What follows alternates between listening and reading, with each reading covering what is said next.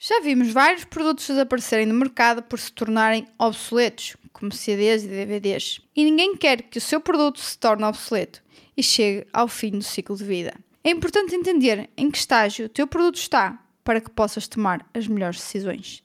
Neste episódio, vou falar sobre o que é o ciclo de vida do produto e como utilizar esta ferramenta para decisões de gestão. Olá, business lovers! O meu nome é Andreia Rocha, sou business coach, especialista em gestão e administração de negócios e este é o Business After Hours.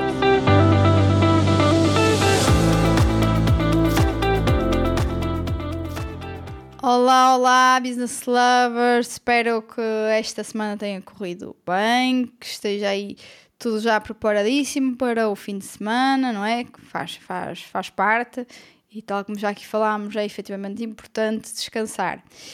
E hoje trago aqui este tema de uh, ciclo de vida de produto, porque uh, o que eu vejo muitas vezes é que muitas pessoas conhecem o conceito, sabem aqui distinguir os estágios, mas e o que é que eu faço com isto? A parte mais importante, ok, eu conheço esta framework, e o que é que eu faço com isto? Qual é o propósito? De que forma é que eu consigo utilizar isto no meu negócio, ok? De forma produtiva e eficiente. E é nisso que eu me vou focar neste episódio. Vou falar de formas como utilizar este conceito como um instrumento de gestão e tornar este conhecimento uma ferramenta que realmente nos dê poder concorrencial. Então, o ciclo de vida do produto tem como representação gráfica uma curva. Uh, a forma da curva vai depender da complexidade do produto, da presença de produtos substitutos competitivos, do seu grau de inovação, o seu fit com a necessidade do cliente, assim também como mudanças nas condições económicas e de mercado e como reações também aos concorrentes. No ciclo de vida do produto, nesta representação gráfica, nós conseguimos identificar quatro estágios, não é? Estágio 1, desenvolvimento, estágio 2, crescimento, estágio 3, maturidade e o estágio 4, declínio. Então, no estágio 1 do desenvolvimento é quando um novo produto é lançado para o mercado pela primeira vez, antes que haja uma demanda comprovada por ele e muitas vezes antes de ser totalmente comprovado tecnicamente até em todos os aspectos. No estágio 2 do crescimento, a demanda começa a acelerar e o tamanho do mercado total expande-se rapidamente. É também muitas vezes considerada a take-off stage, o estágio de descolagem. Depois, na fase de maturidade, no estágio 3, a demanda cresce, em grande parte apenas por taxa de reposição e formação de novas famílias. E, ultimamente, eh, eh, depois, depois na parte eh, do estágio 4, o declínio. O produto começa a perder o apelo do consumidor e as vendas acabam por cair. temos aqui, por exemplo, o exemplo da transição dos modelos de TV antigos para os novos, como os, LCDs e plasmas. E então, em que é que saber isto me ajuda? Então eu, eu resumi essa informação em 10 insights que eu acho que são muito importantes para utilizar o, o ciclo de vida do produto e tomar decisões nos negócios. Então, o insight número 1. Um.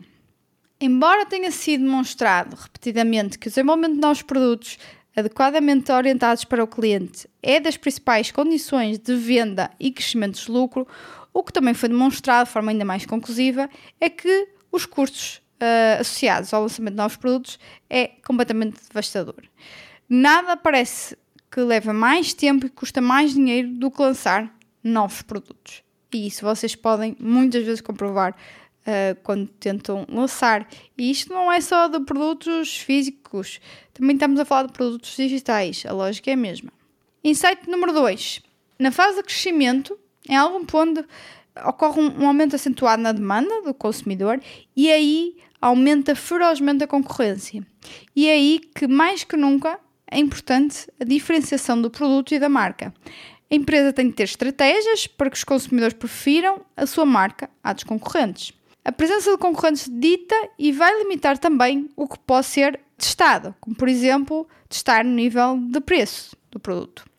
Depois, ponto 3, no estágio da maturidade há uma evidente saturação no mercado. As tentativas competitivas de alcançar e manter a preferência da marca agora são mais diferenciações cada vez mais subtis do produto, dos serviços ao cliente, das práticas promocionais. E é agora, mais que nunca, que a marca tem que comunicar diretamente com o consumidor. Depois, ponto 4, declínio, que poucas empresas são capazes de resistir à tempestade competitiva, os preços e as margens são esmagados. E então, o que é que nós podemos fazer nesta fase? Desenvolver novas formas de uso no produto atual uh, para os atuais utilizadores, se possível, aumentar a frequência de utilização dos produtos pelos atuais consumidores ou criar novos utilizadores expandindo o mercado.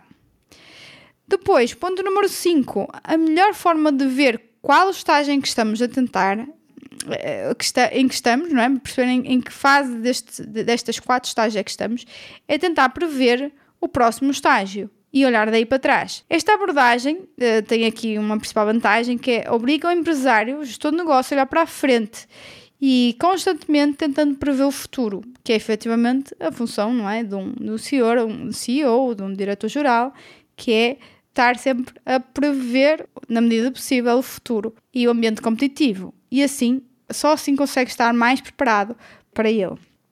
Ponto número 6. Antes mesmo de entrarmos na parte de desenvolvimento do mercado, nós devemos tentar prever a potencial duração do ciclo de vida deste produto, levando em consideração as possibilidades de expansão dos seus usos e dos seus utilizadores. Pensar nessa duração do ciclo também nos vai ajudar a precificar o produto e a nossa estratégia de uh, entrada no mercado, tendo em conta a questão do preço. Ponto 7. Quanto mais complexo o produto, mais inovador, maior o número de pessoas a influenciar uma decisão única de compra, maior a necessidade de capital para aguentar a fase de desenvolvimento do produto. Ponto número 8. Quanto mais novo o produto, mais importante se torna para os clientes ter uma primeira experiência favorável com ele. A novidade cria uma certa visibilidade, especial para o produto, e se a primeira experiência for negativa, pode colocar o potencial crescimento do produto em risco. Pelo contrário, se a experiência for muito positiva, leva a movimentos de massas com sobrevalorização do produto. E isto aqui até me faz lembrar a questão dos iogurtes Kir, do, do Lidl, isto não é nenhuma publicidade, como é óbvio, Lembram-se de quando saíram que havia filas para pegá-los, havia uma constante ruptura de estoque? Aliás, isto é algo, um fenómeno que aqui acontece muito até com, com bastantes produtos do Lidl. E, e hoje fomos lá, o que é que acontece? Nós encontramos a, a prateleira cheia. É claro que houve melhorias na supply chain para atender à demanda, mas na realidade era uma, uma supply chain que estava desalinhada na altura, porque de certeza que se nós formos ver o que se vendia naquele momento desses iogurtes por dia, não é nem razoavelmente perto daquilo que se vende hoje, não é? Uh, ou seja, aquilo houve ali um boom de vendas naquela altura. E agora, ponto 9. O ciclo de vida do produto numa determinada indústria não coincide com o ciclo de uma empresa individual daquele setor, daquela marca específica. Além disso, o ciclo de vida de um determinado produto pode ser diferente de empresa para empresa, no mesmo setor, no mesmo momento e certamente também vai afetar as empresas do mesmo setor de forma diferente. E o ponto 10, o último insight que eu deixo aqui é: para bem da saúde da empresa, a estratégia de novos produtos deve tentar prever, na medida possível, a probabilidade e o momento destes eventos competitivos e de mercado.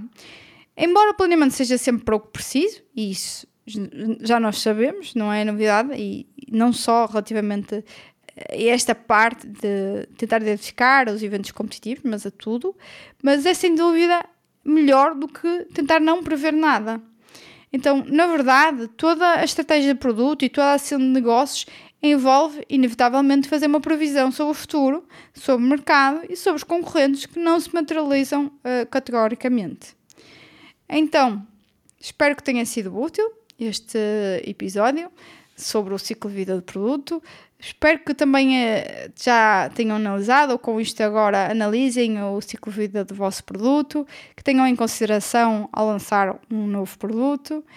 E o que eu quis aqui trazer é efetivamente aquilo que é o sumo desta ferramenta e não só explicar que é uma determinada curva com quatro estágios, porque, ok, o que é que eu faço com isso agora, né? Então, espero que tenham gostado. Vemo-nos no próximo episódio. Até lá, vejam as novidades nas redes sociais, LinkedIn e Instagram, Andreia Castro Rocha. Os links estão disponíveis na descrição. Aguardo as vossas mensagens e comentários por lá. Deixem até sugestões de temas aqui para o podcast e classifiquem este podcast, pois acreditem ou não, vai ajudar a que mais pessoas o conheçam e ouçam e possa ser útil para elas também. Obrigada e stay tuned!